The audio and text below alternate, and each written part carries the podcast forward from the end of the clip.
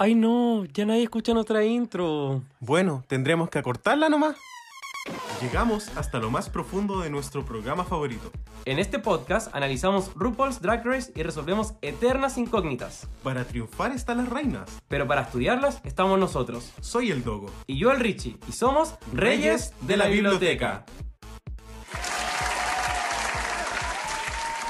Hola chiquillos, bienvenidos a Reyes de la Biblioteca, el mejor podcast para les amantes de RuPaul's Drag Race. Muchísimas gracias por sintonizarnos hoy. Y recuerden que si este reality show es su Pokémon favorito, mm, este podcast les encantará. Soy el Dogo y como saben, Reyes de la Biblioteca no se hace solo. Para nada. No, yo no puedo hacer esta wea solo. Menos en una temporada de Versus the World. Así que les voy a introducir muy brevemente a este invitado que tengo acá. Este invitado eh, tiene muchas comidas favoritas. Le gusta el arroz con seitán, le gusta los porotos con rienda, la avena, pero sobre todo también un muy buen cocinero y hace unos huevos increíbles. Así que recibamos con un fuerte aplauso a Richie. Bueno, sin respeto. bueno, sin respeto a la pera, ya nunca más te lo voy a hacer. Hola, buenos días, Puebla, buenas tardes. Eh, encuentro súper mal agradecido al dogo porque yo le he cocinado caleta hueá en esta vida y viene a decir que hago huevo. Estoy súper enojado. No sé cómo voy a continuar con este capítulo. Es que lo único que a mí no me queda bien. Te faltó decir que mi, comida, mi otra comida favorita es el arroz y también son las vomitas. ¿Pero sí, arroz? ¿Arroz con Ah, ya. No, pero el aceitón da lo mismo. El, el arroz es lo importante. Eso. ¿Cómo estás? Estoy bien. ¿Y tú cómo estás? Estoy muy bien, muy feliz. Eh, estamos en un capítulo muy avanzado de nuestro podcast, Richie. Ya estamos, pero senior en este hueveo. Ahora que volvimos a nuestra décima temporada, pero eh, siempre es como la, la, una- la única Sí. temporada, pero en nuestra mente es como ya un- una temporada muy grande del podcast. Ya hemos pasado por nuestra 99ava crisis de podcaster. Como informe de la U 10.1.2. Me encantó. Oye, Dogo, ¿qué vamos a estar haciendo hoy día? Hoy vamos a revisitar el segundo episodio de Canada's vs. The World llamado Snatch Game Summit. Snatch Summit, de hecho. Y con eso Capítulo 198, Richie, qué weá. se vienen cositas. Y con eso entonces nos vamos con el tecito de la semana. What's the tea? What's the tea? What's the tea? Así que querida Puebla, estamos en nuestro tecito de la semana. Oye Richie, nos vamos a ir con audios de nuestros seguidores que vieron el capítulo y nos vienen a contar un poquito qué les pareció en general este segundo episodio. Eh, así que nos vamos con audios de dos personitas a quienes les tenemos mucho cariño. Jano y la Cucona. Hola Reyes, hola Puebla, aquí Jano, JB Jano en Instagram. Eh, bueno, eh, de partida muchas gracias por la invitación, estuve mucho tiempo esperándola, muchas gracias. Bueno, ¿cómo partir? Bueno, decir que Smash Game es uno de mis retos favoritos dentro de la franquicia y lo amé, amé este capítulo. Eh, y este nuevo formato que le dieron, chao, me, me encantó, me encantó, me encantó. Bueno, eh, de partiendo en el capítulo partimos con la lectura. Bueno, aquí podemos ver que nadie, como que nadie estaba preparado para este reto. No me gustó para nada. Si tuviera que rescatar que sería Anita y Silky. Ya pasando de Smash Game, siento que Isis arrasó, como que no dejó a nadie. Ella devoró, devoró. eh. Y no, no solo devoró en Smash Game, sino que devoró en la pasarela. Y si tuviera que decir un top en, la pasarela sería Isis, Stephanie y Victoria. Ay, mi, chiquita Victoria, siento que lo está dando todo. Bueno, Reyes, eso, eso ha sido mi, mi dicho de hasta ahora. Ah, nos vemos, chao. Guay, Puebla, aquí su una favorita. Estoy muy contento porque me trajeron a hablar del Snatch Game. Y que más que Barcianeque para hablar de Snatch Game. ¡Eh! Oye, pero los reyes, ojalá hayan traído también al Leo, porque como es tradición canadiense este capítulo, ya. Y hablando del Leo, parece que todas tuvieron la maldición de la gaviota, porque los reading, niña, yo creo que hasta la Queen Pass ganaba un reading en ese workroom. Pero bueno, ya. Estuvo muy interesante la elección de personajes. O sea, la Silky como la Liso, la Isis como la Donatella y la Stephanie como la Cardi B. Weón, y era la primera vez que veíamos a la Stephanie hacer Snatch Game. Pero bueno, flopió un poquito y ya pudo haberle metido unos versos ahí, unas rimas locas como el marcianeque y el tirapeo. ¡Eh! Pero en general fue buen Snatch Game. La Isis devoró y me encantó, me encantó mucho. Y ya para finalizar, vengo a tomarme las atribuciones como host de maldita moda que soy yo. Y ya, patúa. Pero sí, vengo a hablar de las runways. Y es que las runways me están encantando esta temporada. La Isis está trayendo muy buenas runways. La Raya lo está dando. Y la Silky me sorprende con las runways que está trayendo. Así que eso, me encantó el capítulo. Muchas gracias, querides. Y bueno, básicamente nos hablaron de que este capítulo pasó como por un par de turbulencias. Vamos a hablar, por supuesto, de lo que fue el reading, de lo que fue el snatching también, y de que al final la pasarela un poco redimió este capítulo y quedó como. se sintió muy sólido al menos.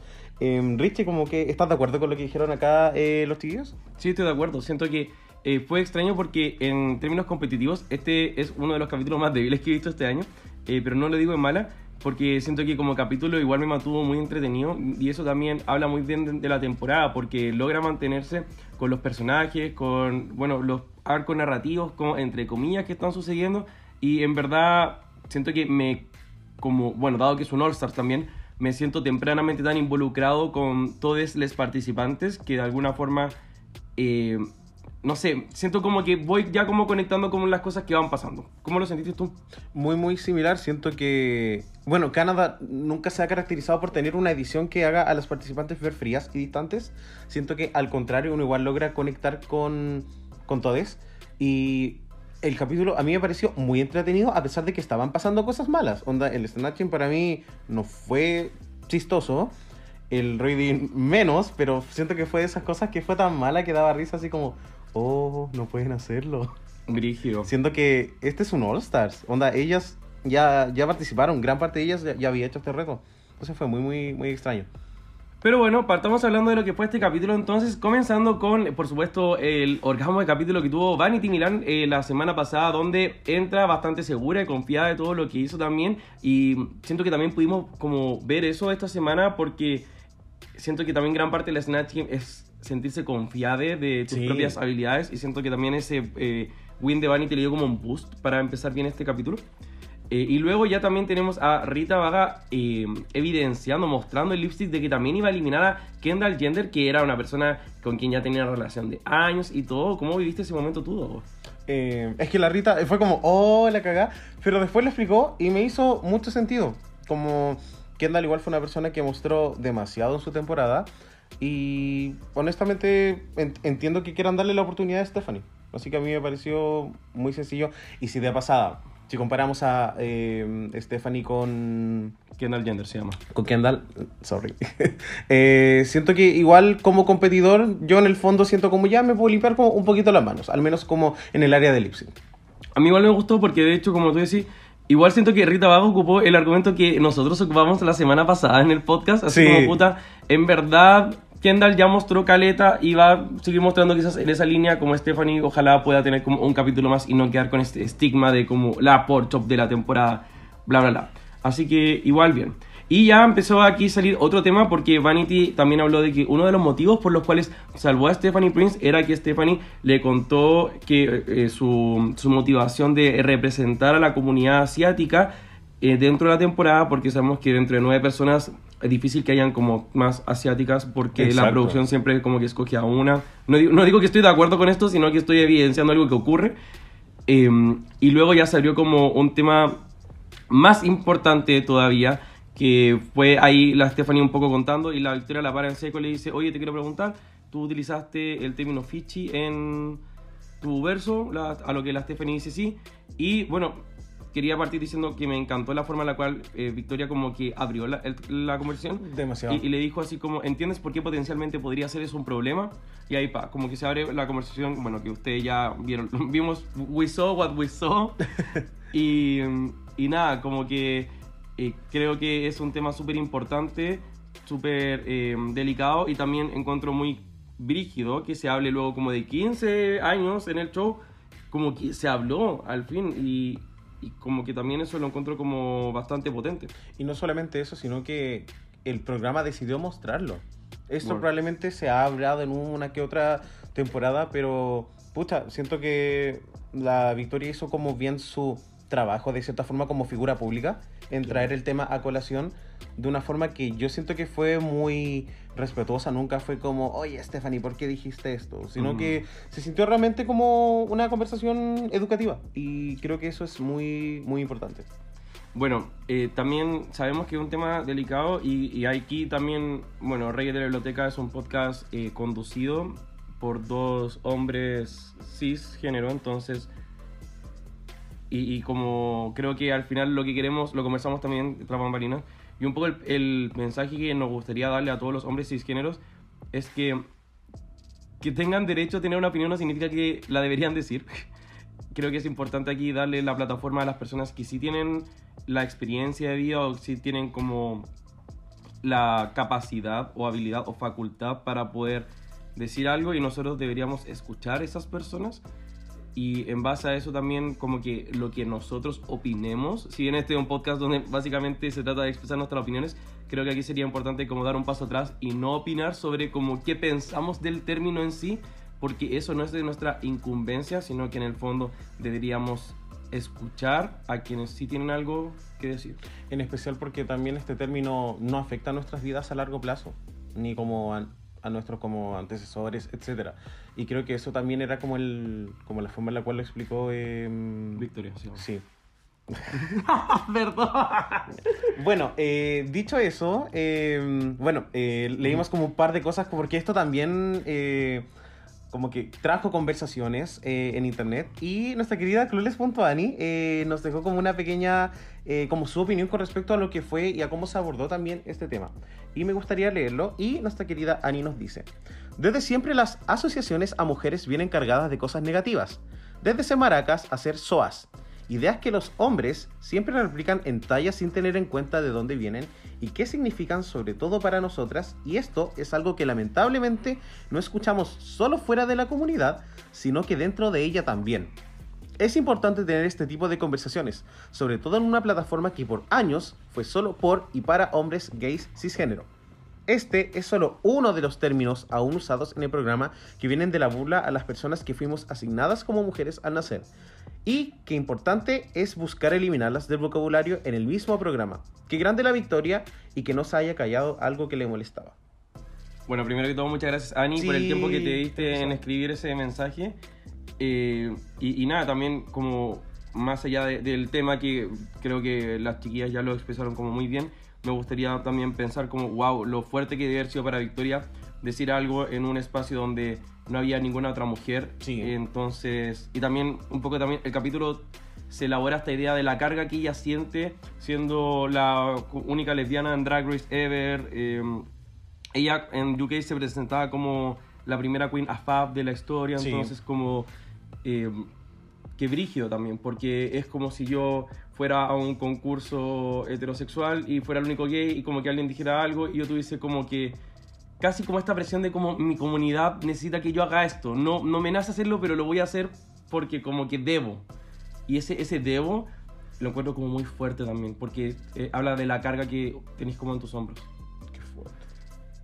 Em, lo último que quería decir es que a veces como que estos términos como que a uno le podrían como parecer o no parecer cosas, pero pensé mucho así como, no sé, a veces en Twitter la- los heteros dicen así como, ah, que no sé qué, que maricón.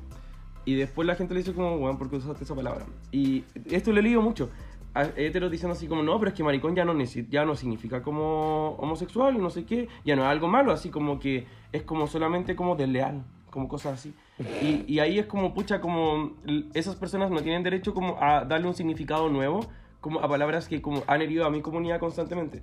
Entonces, en- eh, Stephanie rápidamente también logró entender que si en su comunidad le había dado como un significado nuevo a esa palabra, en el fondo esa palabra no se creó en torno a su comunidad, sino que en el fondo se asoció a su comunidad, Sí. pero se creó en base a, otro, a otras personas.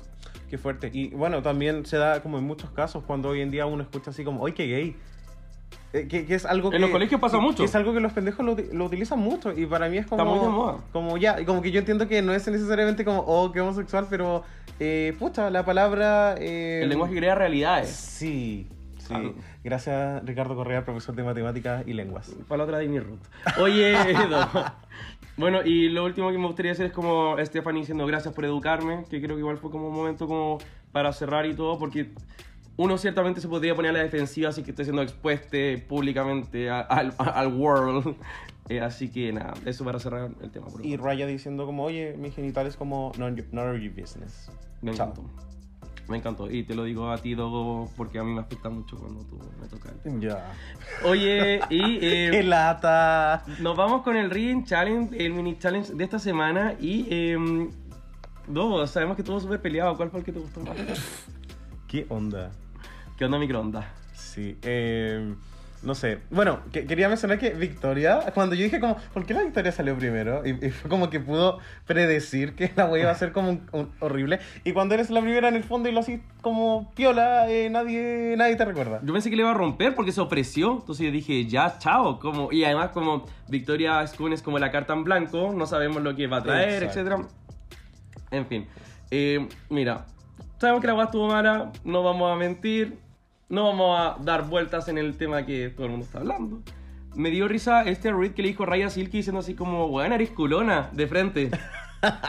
Lo chilenice, obvio. Pero eh, me, me dio risa que Rita Vaga le dijo a Raya vieja y fue así como... Como bueno, tienen la misma edad. ¿Usted tiene espejo de greda? ¿Qué pasó? y eh, también quería traer a colación un tema de que la temporada 12, esto es confirmado, pues, la no, no, no crean que yo me creo así como rumores que se dicen como en el baño de Fausto y lo dije aquí. No, esta es una wea real. En la temporada 12 hubo un Reading Challenge que no se mostró porque fue demasiado malo. Y después hicieron esta wea así como, "Ay, te regalo como un nuevo Boss perfume y como que te digo algo malo. Sí. Bueno, y ese Reading Mm. Challenge lo ganó eh, la Innombrable. Ah, no, no sabía eso. Sí, Ya, lo bacán. ganó la Innombrable por otro motivo más para no mostrarlo también. Y, y bueno, como que se pudo haber hecho eso también aquí. Se pudo no haber hecho el Reading Challenge simplemente. Pero bueno, aquí estamos como estamos nomás. po. Algo que queramos comentar No de sé, este- lo encontré tan raro porque para mí el reading es algo como tan clásico del capítulo 1 en un All Stars. Bueno, en UK vs. World no fue así, pero en algún momento dije como, ¿por qué no hicieron al tiro? Y fue como que producción parece que le pidió a los reads, fue como, ya no vamos a tirar, no vamos a cagar el, el puntaje en IMBD en- de la premier, si lo bajan para el segundo capítulo. Lo que encuentro virigio es que este es un reto que se puede preparar y te lo pueden preparar. Hemos sabido históricamente a- también a Queens que básicamente otras personas les escriben los reads para que puedan llegar a, a la web preparada. Y mm, atado. Leah Michelle could never. Me encanta.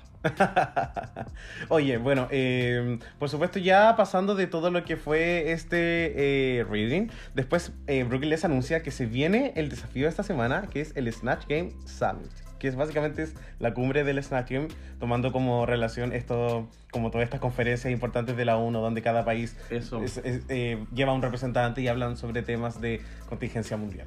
Eso, para todas las lías Michelle acá. Summit significa cumbre. Y siempre hay como cumbres de mil weas. Entonces, Education Summit. Health Summit. Sex, aquí estoy inventando. Summit. Rey de la, de la biblioteca, Summit. Y hay ahora un Snatch Summit, que en el fondo es como de las celebridades. Eh, ¿Qué pensamos como de, no sé, del walkthrough en general? De los personajes. Eh, ¿Hay algo que tú me quieras comentar? No sé, Dogo, ya, ayúdame. Sí, mira, la verdad es que dentro de las intervenciones que hizo Brooklyn, me llamó mucho la atención de que le recomendara a Isis que hiciera a Donatella Versace, un personaje que yo siento que es como complejo, porque tuvo a Pamela Anderson y yo me moría por verla en Snatch Game. Siento que hubiese sido tan icónica. Y no lo habíamos, no sé si ha habido una Pamela Anderson en, en Snatch Game antes, no creo. Eh, dicho eso, ganó, así que work. Eh, también siento que esta conversación que Brooklyn tuvo con Silky me llamó mucho la atención. ¿Qué te llamó la atención? Sí, porque, bueno, cuando Brooklyn habla con Raya y con Silky, no es así como que les tenga preferencia ni nada, pero claramente hay terreno recorrido y se nota que hay una confianza muy avanzada también. Sí. Bueno, con las canadienses también las conoce bastante, sí, tampoco es como nada del otro mundo. Pero cuando en este momento, por ejemplo, que le dijo a la Silky que era como la vidente de la temporada 11 y siempre la chuntaba la eliminación y cosas así, eso no lo mostraron en la temporada 11. Entonces, claramente está contando como weas que como que en la interna pasaban. Era como que la Silky probablemente cuando iban camino al hotel decía así como, no, si esta semana se va la Plastic, se va la Sugar, no sé qué. No, se va Y- ni, no te va ni tú, Brooklyn, ni la Ivy, seguro. Era la Miss Clio, ahí, como a- aludiendo a la jueza de la semana. Eh, y nada, de cosas así, pero bueno, siento que Brooklyn también, si bien sabemos que fue Borome, bla, bla, bla, bla, bla, ya ha juzgado tres Snatch Games, algo de experiencia también ha agarrado en el hueveo y eh, tendrá también alguna perspectiva diferente donde les puede ayudar a las queens, porque también no es solamente una persona que quizás a veces tiene problemas con comedia, es una persona que bombeó Snatch Game y en ese bombeo también hay mucho aprendizaje. Solo quería como defenderla un poquito. Demasiado. Me gusta, mucho, mucho, mucho. Oye, hablemos un poquito de los personajes que tuvimos en este Snatch Game. Ujú. Bueno, tuvimos a Anita Wiglet, que hizo a Adele, en una versión muy desconocida. Em, tenemos a Rita Vaga, que hizo a la drag queen Linda. Tenemos a Isis Couture, que hizo a Donatella Versace. Stephanie Prince, que hizo Cardi B. Vanity Milan, que, hizo a la cantante jamaiquina Spice. Victoria, que hizo a Kim Norwood. eh, Raya hizo a Big Frida. Y Silky le tocó hacer liso. O sea, bueno, básicamente ya lo dije. Qué fuerte, también, bueno, es, es complejo como juzgar cómo, eh, qué personajes son buenos, qué personajes son malos.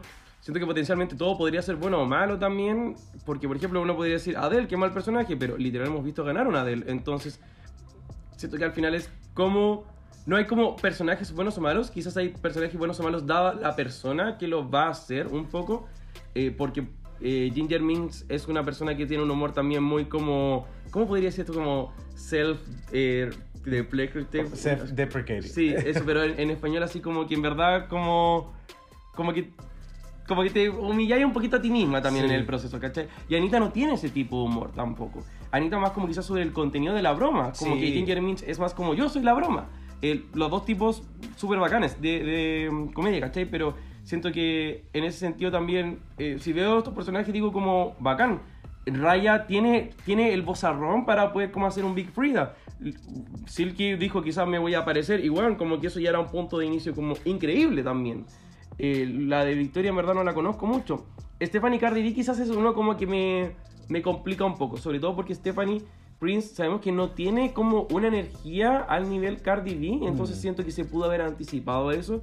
Y también viendo que, por ejemplo, eh, a Jada no le había ido tan bien con ese personaje, siento que se pudo haber ido como por otra ruta. Demasiado. Y me pasa que siento que en el papel era como un muy buen elenco para Snatch Game. O sea, yo veo Sí, como sí, a los ocho personajes y yo conozco a seis. No tenía idea de quién era Glinda ni la cantante jamaiquina.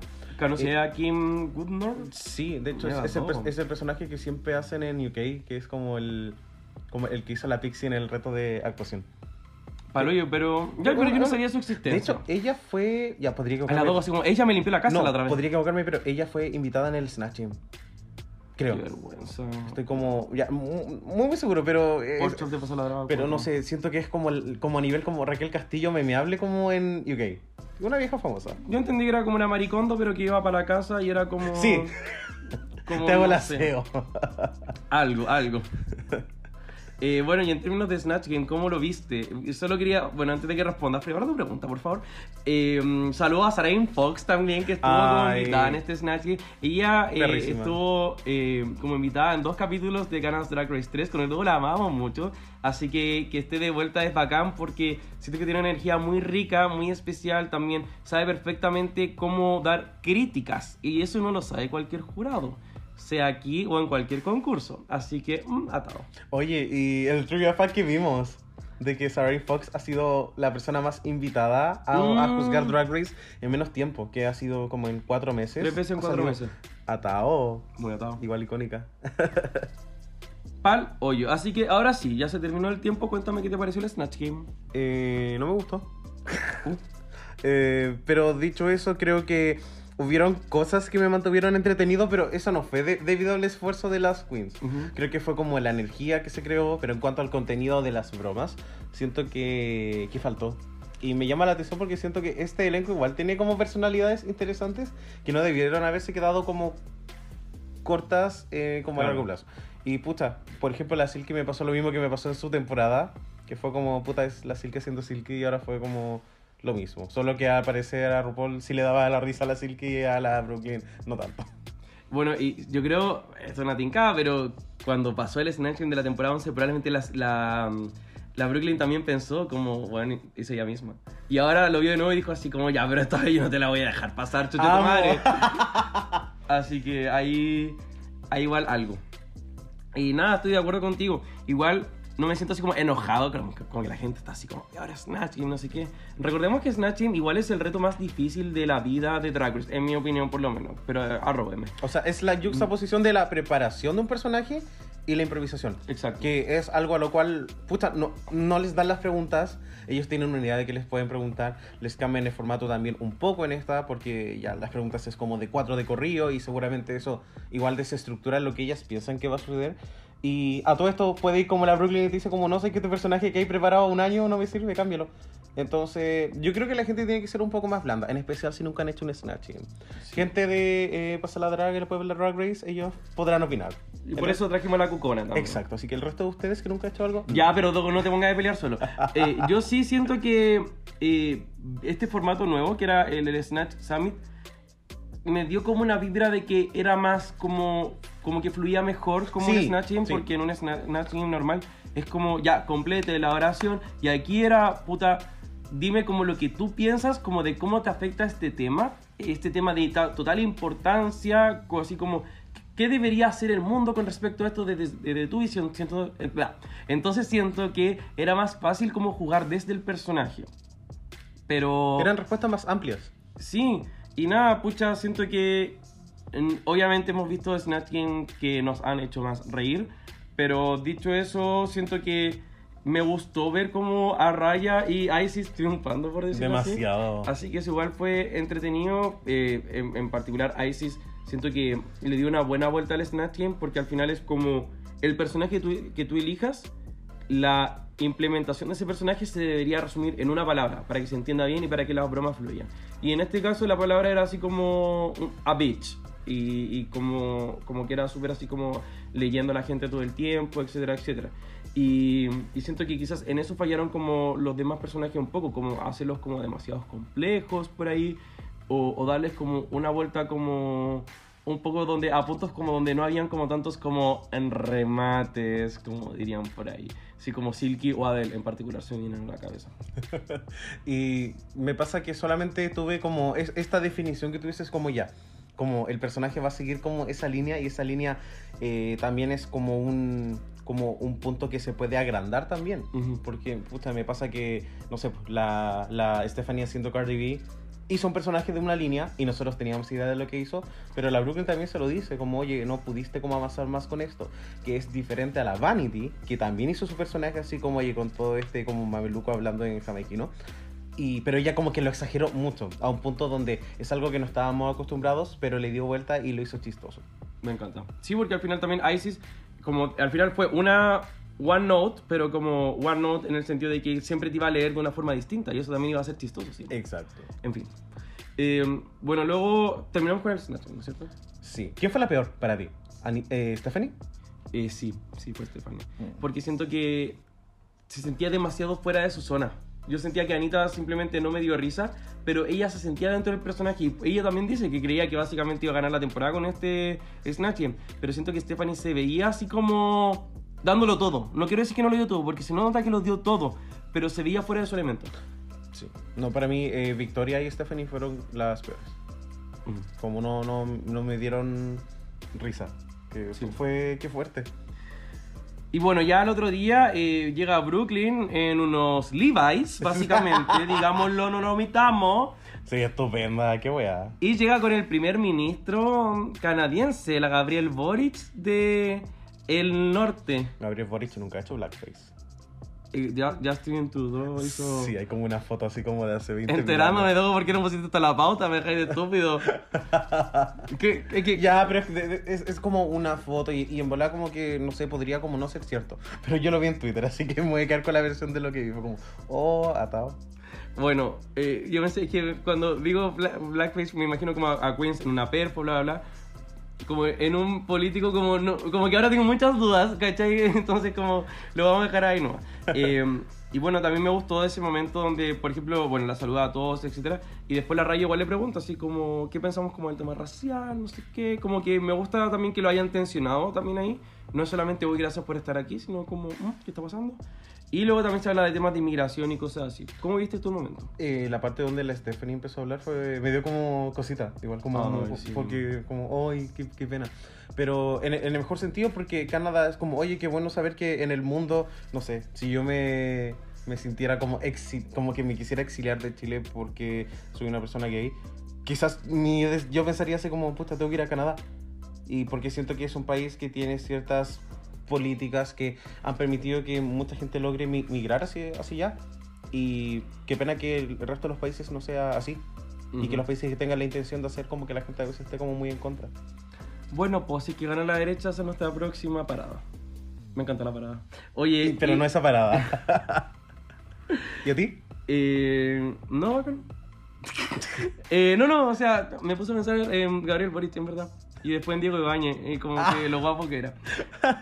Y sabemos que después eh, llega una queen nueva esta temporada, que es una araña, que viene a maquillarse con las queens. La Spinarak. Spinarak. Bueno, ahora hay como 40.000, hay un Pokémon que se llama Tarántula, básicamente. Vera Kay.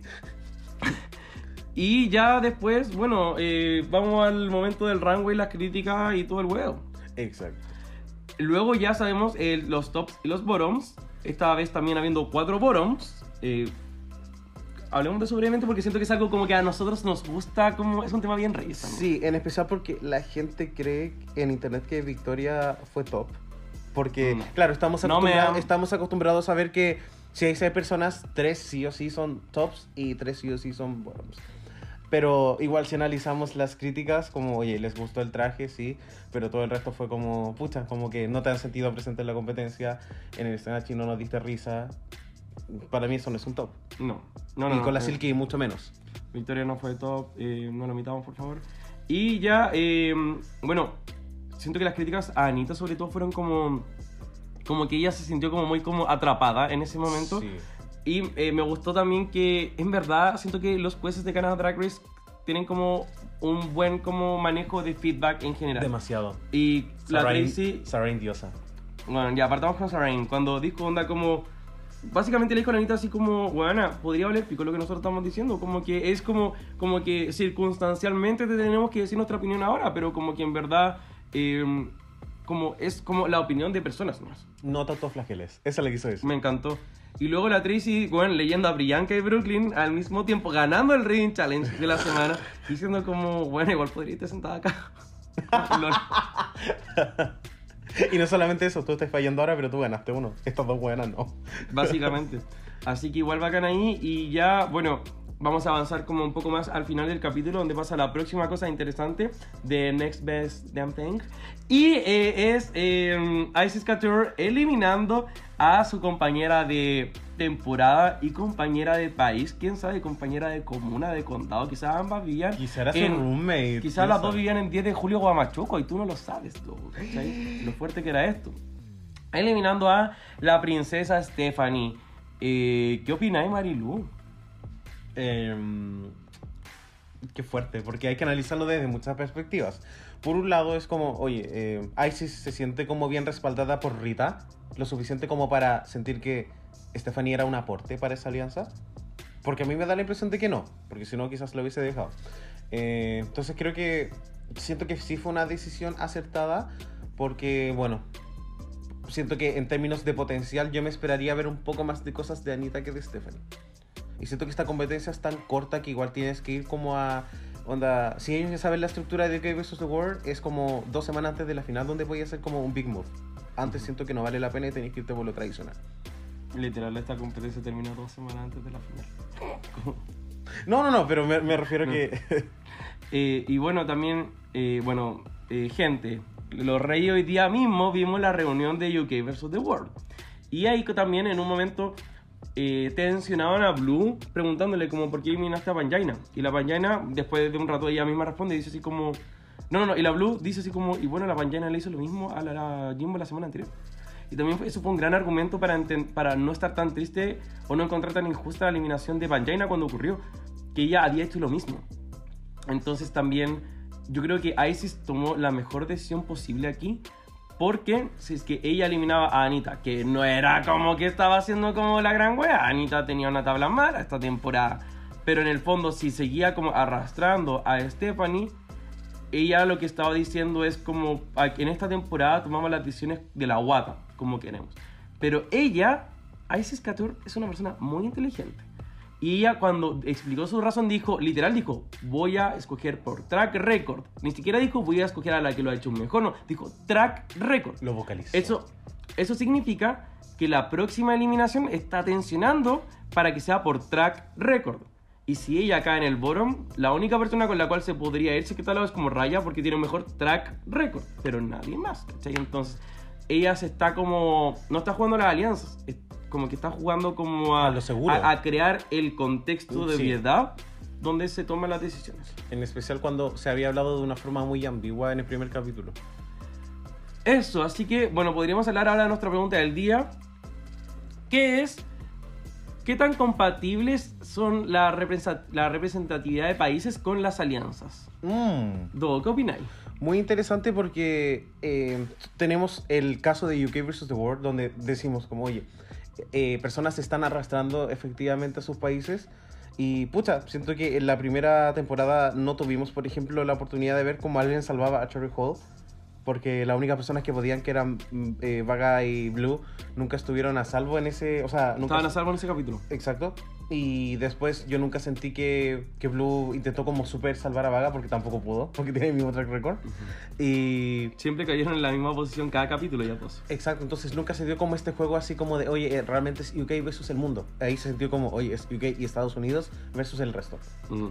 Pero acá sí ha sucedido algo muy interesante donde Vanity eh, decide eliminar a, a Kendall, independiente de los motivos. Pero en este caso, no sé, como que Isis tomó una decisión que para mí fue muy arriesgada dentro de todo. No, no deja de ser la más lógica. Porque ya Anita, o sea, eh, Stephanie ya lo había hecho como mal dos semanas. Entonces fue como, oye, como, ¿por qué debería como mojarme el potito por alguien que quizás no va a hacer algo fructífero? A pesar de que ella dijo. Y, ahí se le dice como, Stephanie, como, como, voy a traer comedia. No puedes hacer comedia. Onward, onward. Eh, entonces sí, creo que los países no deberían arrastrarse necesariamente. Pero, pucha, como que cualquier cosa puede pasar. Igual también siento que la producción eh, sí espera que los países avancen un poco más. En UK vs. The World vimos el, el primer país eliminado que fue Canadá en el capítulo 3. Y, y siento que también, yo creo que la producción aspira un poco a que todos los países lleguen hasta el tercer capítulo por lo menos. También por eso veo que sería como fácil cuidar a Anita sobre todo, que fue como esta primera... eh, o sea, la, la Queen que está como solita esta temporada. Y siento que desde el próximo capítulo ya como que Lo que sea. lo que sea, sobre todo pensando que es un bol. bueno, muy paréntesis, yo creo que Anita se va al próximo capítulo, no, Igual. como, no, ya, ya era, ¿cachai? Como Arrivederci, o Good Day, Good Day, no sé la policía. eh, pero, Oh, güey, güey. eh, oh sí, oh sí, no, oye, oh, Oye, oye, oye, oye. oye, Oye, ya, filo. Eh, Ya me, atrapé, me atrapé mucho, eh, pero siento que es como una dinámica extraña, pero yo creo que también por eso en esta temporada las queens están como tan con temporadas, de- con hermanas de temporadas. Las de Canadá Drag Race 2, las de All Star 6. Ahora también sabemos que Trinity K. Bonet va a estar en All Star 6 y fue reemplazada. También tenemos a las de eh, UK 3. Y en la temporada pasada también tuvimos a las de UK 1 en alianza, a las de Canadá 1 en alianza. Y las gringas también hay un rumor muy fuerte de que Yuyubi no iba a estar en la temporada y por eso trajo looks de mierda. Iba a estar Manina Luzón, que también estuvo como Sí. en Europa en esa. Y eran las de Olsas 4 en alianza, ¿cachai?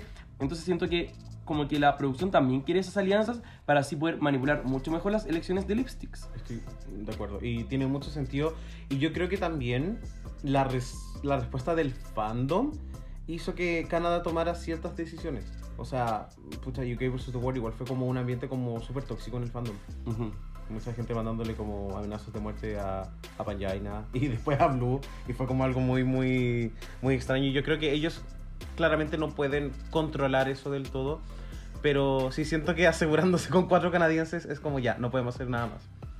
Sí. Igual me voy a ir por otro lado, pero voy a ser súper breve. Pero siento que es brígido este tema de no pueden controlar todo porque es verdad, como que en el, en el como que en lo concreto no pueden ir a decirle a una persona como, no pueden tomar el celular a un niño o un niño para que no mande un Que, mensaje. que deben ser niños de 12 años probablemente. Sí, y deben ser hombres gays. Y, pero sí siento como que hay como una cultura donde el programa no se moja el poto lo suficiente. La única vez donde he visto como que en verdad le ponen como un, un aviso, un billboard a la web fue cuando pasó lo de Jeffrey Bauer Chapman, que era un juez para encima, con Brita Filters, como que yo siento que fueron como la mierda realmente, fueron como muy, muy como... Brita pudo haberse hecho daño y como que filo. Y, y- pero por el otro lado también siento que también siguen utilizando estos formatos que saben que, si bien el formato no es dañino porque hace buena televisión, saben que este formato hace que eh, existan estos momentos. Entonces, ¿por qué no hacemos, por qué no le damos como una vuelta un poco más creativa, ingeniosa eh, y nos desafiamos también para hacer otra wea? Sí. Exacto, y bueno, nosotros lo, lo estamos analizando desde un programa queer, como de drag queens, pero en el, en el mundo real, ningún reality en la vida va a sacar como un aviso así como, oye, no les no odien a esta persona. Claro. Porque de cierta forma es como, son estas controversias también las que generan movimiento de un programa. Pero sí siento y yo sí espero que de un programa de la comunidad LGBTIQ más, eh, puta, deberíamos hacer las cosas mejor. Porque somos mejores. Muy de acuerdo.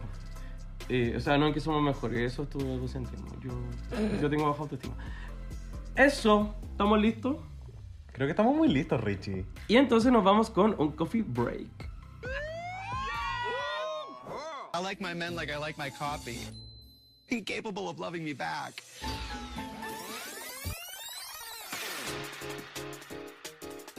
Así que querida Puebla y Richie, estamos en nuestro coffee break y nos vamos con nuestra sección Reyes de la discoteca. Y que suene la música. eh. Y qué fuerte, porque ya estamos eh, al borde de mm, la cancelación de la, de la biblioteca y de la discoteca, porque eh, ya es que es como. Me carga este momento donde casi que le tengo que rogar a la gente, así como, por favor, crean no sé qué.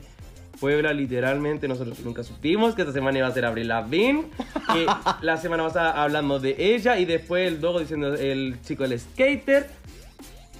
Bueno, como. ¿Cuáles eran las probabilidades? ¿Caché? Como que realmente we're that bitch. Eh, Lo, lo somos. Qué fuerte. Porque cuando dijeron como eh, Avril Lavigne, yo dije como, ya, debe ser complicated. Como porque para mí es como la elección obvia de canción. Siento que Girlfriend ya salió y después como Skater fue como... y, cuando, y cuando pasó eso nos miramos fue como, uy, qué vergüenza. La gente piensa que somos spoilerinos. Y, y cuando tomaban el lipstick estaban como rockeras, po. Y yo te dije así como, ah, ¿te cachai el Abril Lavigne? Y pero bueno, pues, yo me quería cortar la pija. Siendo súper franco. Eh, aquí estamos. po. No tengo pija. Nada, eh, pero bueno. El que quiere no cree, básicamente. Ya tampoco fue como que dijimos como, no, esta es la canción que creemos. Porque dimos seis opciones. Y dentro de esas seis había una. Con los reyes no. Vamos ahora con la próxima artista. Así es, porque hoy vamos a hablar de la única, la grande, la reina del country, al menos canadiense, Shania Twain. Amo. Espera, vamos, vamos a ver el top 2 de la semana en la parte donde elige el lipstick con gorras de vaquero. Así como, bueno, por favor, que sea la rancherita. No, bueno, por favor, que sea la rancherita. Eh, bueno, Shania Twain, cantante canadiense, eh, cantante como más exitosa canadiense ever.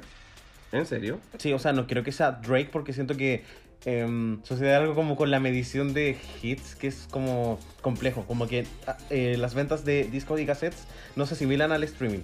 Entonces ahí como en esa conversión no sé si sigue siendo la más exitosa, pero si es la cantante femenina con el disco eh, solista más vendido de la historia, que es su disco como Over del año 96.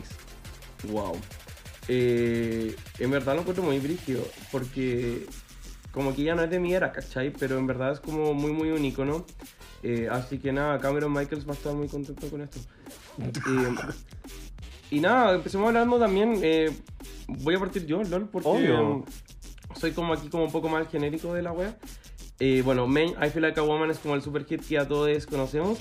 La otra canción que yo conocía mucho de ella es That Don't Impress Me Much, que siento que nunca la he visto en Canadá y siento que quizás como que en Canadá eh, prueban tanto que eso es justamente un argumento por el cual dirían como, ah, hagamos esta, realmente. Eh, la otra que pensé es You're Still the One, que es como media como balada. Y em, no sé, me tinco no. Soporten.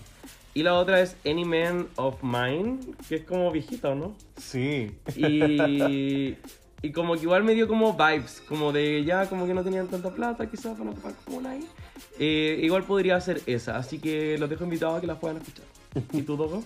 Vamos, bueno, creo que todo lo que es el disco como No Ver eh, tiene cierto... Yo podría ver cualquiera de esas canciones en un lip sync de Canadá. En especial porque han traído canciones como bien alternativas. Entonces, quiere, pues. entonces esto eh, podría funcionar. Puta, siento que That Don't Impress Me Much es la canción más dance que ha sacado Shania Twain y siento que hasta serviría para un lip sync de Estados Unidos. Ujú, Pienso lo mismo. Mm, Dicho eso, quizás podrían irse como por otra ruta en Canadá. Veo también como, no sé, cualquier canción como del disco Up. Siento que lo veo muy, muy eh, posible. En especial me gusta como I'm Gonna Get Ya Good. Y eh, la misma canción Up. La encuentro un poco eh, como fome, pero siento que igual tienen, no- como que no todas las canciones en una temporada pueden ser como Bobs. Exacto, sí. Arrastra la temporada 3, sí. Pero no sé, siento que That Don't Impress Me Much, Gonna Get Ya Good me gustaría. Y em, no sé, siento que You're Still the One eh, me la imagino como para un lip sync final. Eso sí. No para sync encanta. antes, pero sí para un lip sync final. Está bien, pues Dogo ya le hemos hecho hartas cosas en este mundo nosotros. Así que. ¿Quién sabe? Yo. Ah, voy a decir algo muy tonto, pero ya se me ocurrió decirlo, así que Dilo, lo voy a dilo, decir. dilo, dilo. Yo, eh, la, yo predije la última canción que se iba a cantar en todo Glee.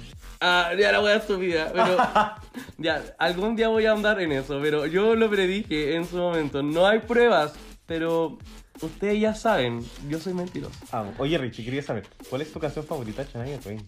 Como de las de todas. Em, yo creo que Men I Feel Like a Woman, Amo. eso. ¿Y tú? La mía es From This Moment On. Bacán. Eh, eso, entonces nos vamos con eh, una cena de reyes.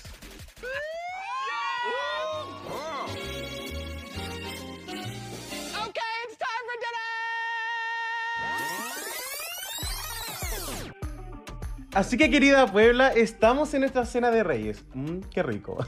Oye, y Richie, antes de empezar a comentar los looks, tenemos un audio de una de nuestras seguidoras que es alexandra.ramírez.es, que nos va a dar sus impresiones generales sobre lo que le pareció este runway llamado Celestial Bodies. partir con Raja, quien me encantó de pies a cabeza. Un peinado y maquillaje plateados, un terciopelo ajustado a su figura, muy Fashion Week de París del mes de julio meets Euphoria.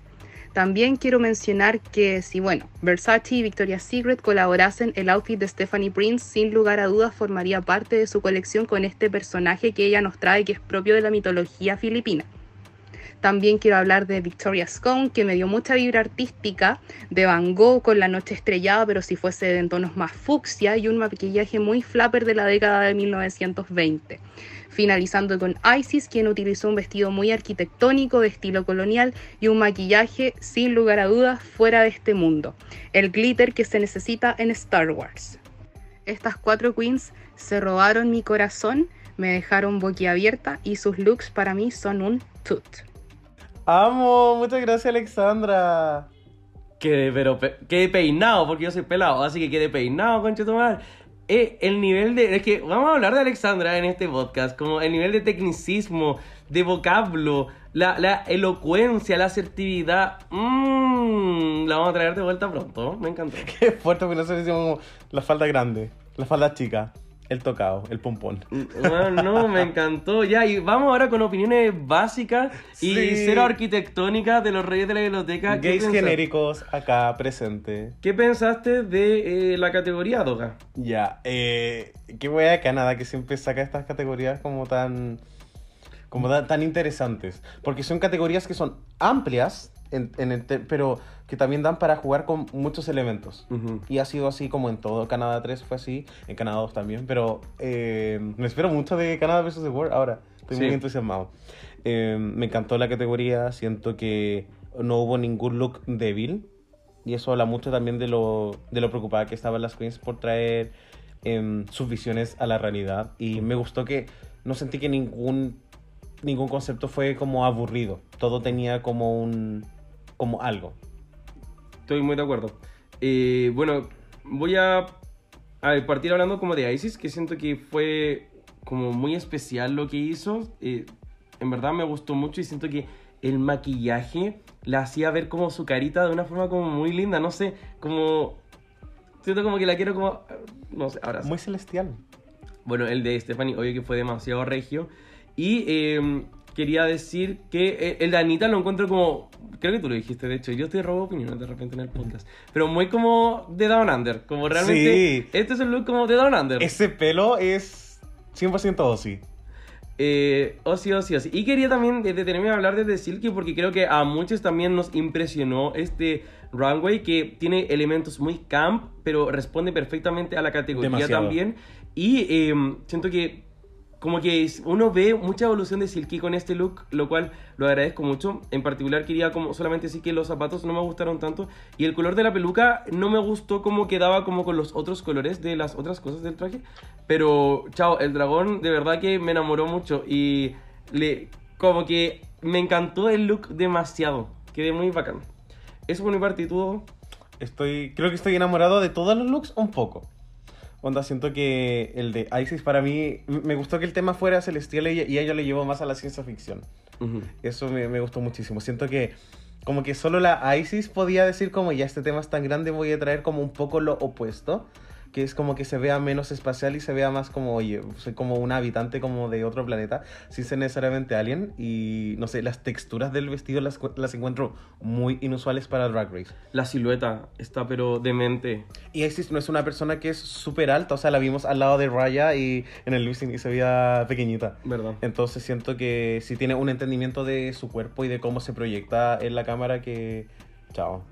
Y este accesorio, no sé, lo encuentro muy interesante. La- vean las fotos en su Instagram porque están, están muy Ahí buenas. se entiende mejor quizás a lo que quería llegar con, con el accesorio en particular. Sí, y acá no pudo, pero eh, dicho eso, em, fue un buen look. Y quiero eh, destacar a Raya, porque sabemos que su tema eh, es como que ella es una buena costurera, entre comillas, y sabe hacer buenos trajes.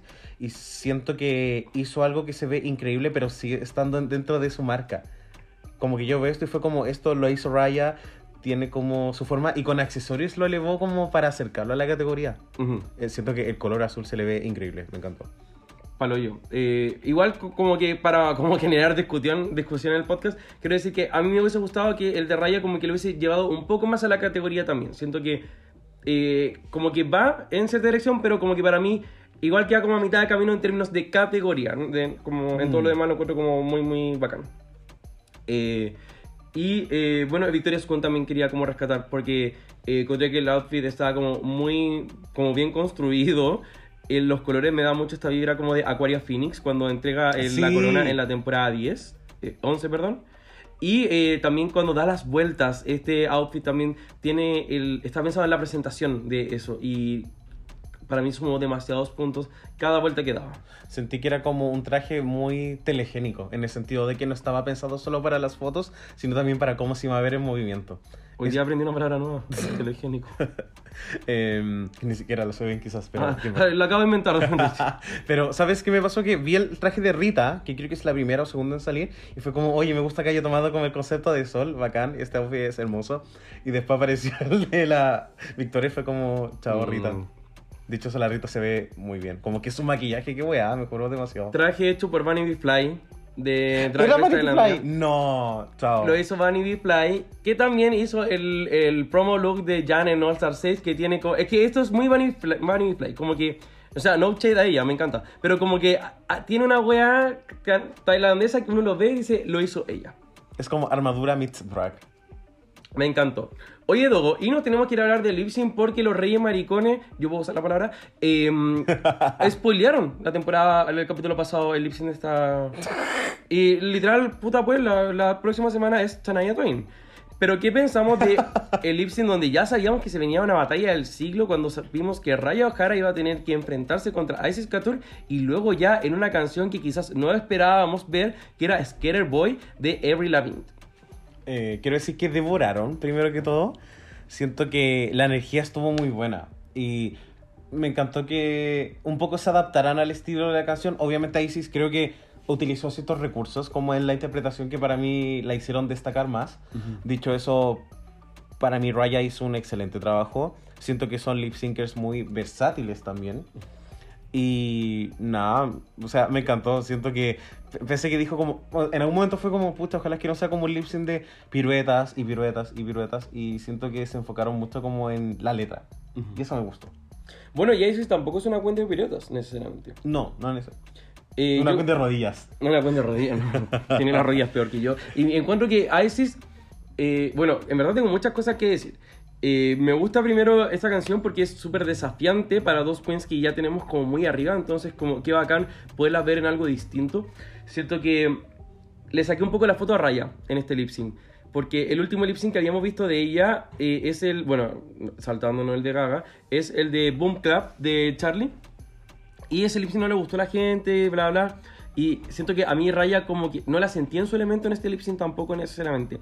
Y siento que para mí la marca de Raya a la hora de hacer una performance es su elegancia, que mm, es como across the board. Como cuando Sí. siento que su mejor lip sync ever es el de Janet Jackson, donde se ve un poco también como la forma en la cual ella como que se expresa como no sé, muy aireosa y eso me encanta de ella. Y también otros lip syncs como Living in America también puedo ponerle su elegancia. Pero siento que este lip sync es un lip sync donde como que hay que dejar eso de lado y hay como que... um, Hay que ensuciarse. Hay, hay que hacer como algo más sloppy un poco. Y siento que ahí quizás como que yo no conecté en un 100% con ella. Quizás a un 85% por decirte.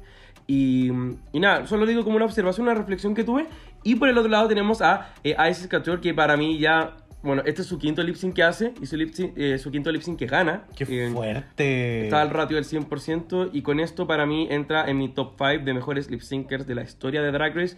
Eh, reflexioné sobre lo que estoy diciendo. La Isis ha dado comedia, ha dado eh, slayness, ha dado rock, ha dado balada, no ha dejado ninguna mi- miga. Realmente no hay lip syncer como Isis Couture. Como que estoy súper enamorado de todo lo que ella hace en el escenario. Y eh, nada, feliz de que sigan competencia, de que la próxima semana hay un ball y que quizás la vamos a ver dándolo todo en una canción country de Chanaya Twain. Oye, y que- quería mencionar como que el, el rango de Isis como increíble. Porque ha hecho como muchos géneros. Géneros que a veces como, no sé, como canciones como pop punk o no sé cuál fue la, la que hizo como la balada de Celine Dion. Quizás a no todas las queens les toca hacer porque son más inusuales. Porque no llegan a la final, arrástrala. Pero eh, dicho eso, como que estoy muy impresionado del rango y cuando veo cada una de estas batallas, yo nunca digo así como, no, a la Isis le regalaron el win. Siento que nunca ha sido así. Y Mm. solamente una persona quizás se le ha acercado en alguna batalla y esa persona es Ocean Aqua Black. Patronísimo. Period. No, yo igual pensaba que la habían robado y de hecho la hice igual, digo, más o menos. la Ocean dice ya. de verdad, como- Isis ganó ese elipse cuando dijo como la buena rodillas. Ese confesionario fue como ganó. Qué rabia, ya, muy, ya, voy a ser súper injusto con lo que voy a decir, pero si no metían a Stephanie Prince y metían a la Ocha en Aqua Black, quizá la Ocha, si hubiese seguido en competencia para la semana 3 de Canadá vs. The World. Como que en el Girl Group lo hubiese dado, porque en ese lip lo dio. Y luego Sí. en Snatch Game, como que quién sabe, ¿cachai? La Ocean igual tiene esta personalidad que como que nada le da vergüenza. Entonces, como que, ah, ya, chao. Que lata la gente de estar escuchando fue como ya están Sí. estos maricones culiados hablando de la Ocean Aqua Black que a nadie le importa. Filo la vamos a meter en pasar 4, 5, 6 versus el mundo versus Estación Central y toda la wea. Y con eso nos vamos con una hora del postre. Cake. Let them eat cake. Let them eat cake. Cake, cake, cake. Así que querida Puebla, estamos en nuestra hora del postre y nos vamos con nuestra sección, la más importante, la voz de la Puebla. Así que Rich, nos vamos a leer comentarios de, la gente que comentó este segundo capítulo de Canadas vs. The World. Y vamos a partir con uno que se cree, el trade de la Puebla, arroba Leosi Monkey Top 4 de Pasa la Draga 3 y nos dice, a ver, creo que el Snatch ya está gastado, no me gustó. Al fin lip sync de Skater Boy, pero ahí nomás el lip sync. Queen Isis me encantó, lo dio todo. No le gustó el lip sync, pero sí le gustó la Isis en el lip sync, ya como make it make sense, querido Leo. Eh, ya, amiga Ariseca, me encanta. Oye, vamos con The Pipex Blue, que nos dice, no lo vi, pero me gustó el lip sync. Alguien... Pero Pueden ver el capítulo completo. tenemos a Jean-Pierre07 que nos dice, cuando Stephanie le dice al Mr. Trudeau, Hi Daddy, y su respuesta a Stephanie, a a Isis de, estupe- de estúpida, perdón, no... Perdón, no sé leer, lol. Lea Michelle. La gata Nen nos dice, pucha, la Vicky no está soportando. Pensé que se iba a ir la Silky en un momento. Y yo también. Aquí tenemos a Jules Lipa que nos dice que las top 2 queens literal arrasaron en el reto. Amo.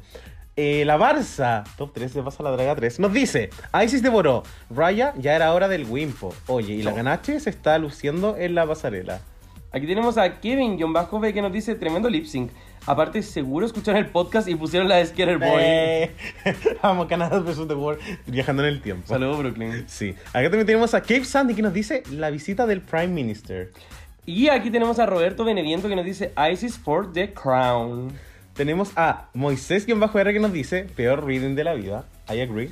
Y vamos a cerrar con un panelista de este capítulo, JB Jano, que nos dice la parada de carros de Victoria a Stephanie, el hecho de que no se quedara callada, callada. Work.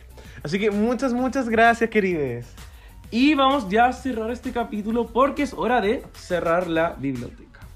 All right, the library is really closed officially. Así que querida Puebla, estamos en nuestra sentencia del rey, y donde hablamos y conversamos sobre la representatividad de los países cuando hablamos de las alianzas. ¿Deberían arrastrarse los países? ¿Las decisiones tienen que tomarse por sí mismas? ¿Es inteligente también arrastrar a una compañera necesariamente? Mm, Yo voy a salvar a todas las de Ñuñoa cuando vayan, así que sí. Ñuñoa versus The World. O sea, Santiago. O sea, Eh, básicamente Chile en el 2022. Ñuñoa versus The World. Pero bueno. Eh, nada, y... Puta, las alianzas igual son importantes todo, pero... Depende de cómo se frase esto, porque si es que ISIS es tan inteligente como yo creo que sí lo es, eh, ella ya sabía que iba a tomar esta decisión, ya sabía que lo iba a justificar por track record. Entonces, en el momento que se sienta a hablar con Anita, hace algo que como que va a hacer que Anita se sienta como en, en deuda.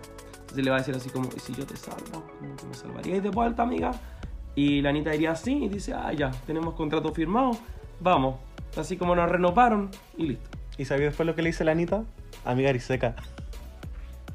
Life's not fair. Pero bueno, luego la próxima semana tenemos el Weather Ball, el ball del clima. Atao. Opina. Categoría, ¿cómo, cómo se llama? Eh, Michelle Adams. Sí, que Siempre Michelle recuerdo cu- ¿no? Ah, ¿no? cuando hicieron esta weá en el All-Star 7, que era como el bol de la fortuna. Y fue como, ya, yo pensaba que iba a ser como de moneda, así. Fue como, vamos a hacer como a la persona más famosa de las ruletas de la fortuna. La cagó. O de la weá. Y esta weá fue como, van a representar a Michelle Adams en una categoría, estoy 100% seguro. Qué fuerte. No tengo dudas, no tengo dudas. Eh, bueno, yo soy un poco más básico y pensé que uno iba a ser así como look del sol, look de la luna. Pero no, bueno, igual estuvo el runway ya como de como constelaciones Sí. y cosas así, así que igual ahí podría haber como un cruce. Pero, eh, bueno, no es como spoilear esto necesariamente, pero sabemos que en el tráiler se muestran looks y bueno, ya, sáltense el próximo minuto, pero si ya llegaron acá no se lo salten. Pero igual muestran un look de... Tú me lo dijiste, ya, siempre digo weas que tú me decís, pero Sí, tú no, las decís en el ya, podcast. Pero, pero, ah, ya, yo lo digo. Pero es como hay esa toma preciosa que sale de la Vanity, donde sale con un enterito y le dan mucho viento. Y no sé, yo asumía que quizás claramente iba a haber como una categoría de viento, porque es como el, el clima. Y hay una toma donde muestran a Nanita como con un felpudito. Y estoy seguro, no voy a ver el trailer de nuevo para no spoilearme, weas. Pero estoy seguro que hay como mini copos de nieve en ese, en ese runway. Eh, lol. Eh, así que. mm, eso, son categorías que ya decidimos que van a ver. Y la última va a ser como con materiales de algo. Quizás, te imaginé así como con agua. con agua congelada. No se, no se me ocurre como qué tipo de material podría ser. No, quizás le van a poner como pluma viento. Bueno, quizá, claro. Algo que dé como la apariencia de, de nieve, no sé. Yo creo que va a ser algo parecido como este como al último bol del mundo de la temporada 10, que el primer Sí. look era como de bikini, el otro era como abrigadito y bueno, el tercero será otra cosa. Eso. Me tinca. Eh, bueno, los Reyes también teníamos como el miedo, slash emoción, slash esperanza de que el top 2 básicamente puede que se repita la próxima semana. Porque Raya y Isis son ganadoras de Balls en sus respectivas temporadas. Y si es que vemos por el otro lado, no vemos a Silky ganando necesariamente. No vemos a Anita ganando, eh, LOL, la vemos todo lo contrario. Eh, no vemos a Vanity ganando un bol tampoco, no vemos a Rita Vaga ganando un bol. Eh, la única que podría como hacer la sorpresa quizás es Victoria Schoon, de quien no es que tampoco la veamos ganando, sino que no sabemos lo que puede traer. Claro, y de dos looks de la casa, yo siento que de Victoria podrían ser muy buenos. Sí. Así que. Atado. Atao, quizás se repita for the first time. No, porque en UK 3 pasó un ya, filo. Adiós, cuídense. Eso no tengo nada más que decir. Bueno, así que muchas gracias querida Puebla por acompañarnos en este episodio, por apoyarnos, por compartir, por darle like, por todo. Y nos estaremos viendo la próxima semana. Besitos. Besitos. Chao.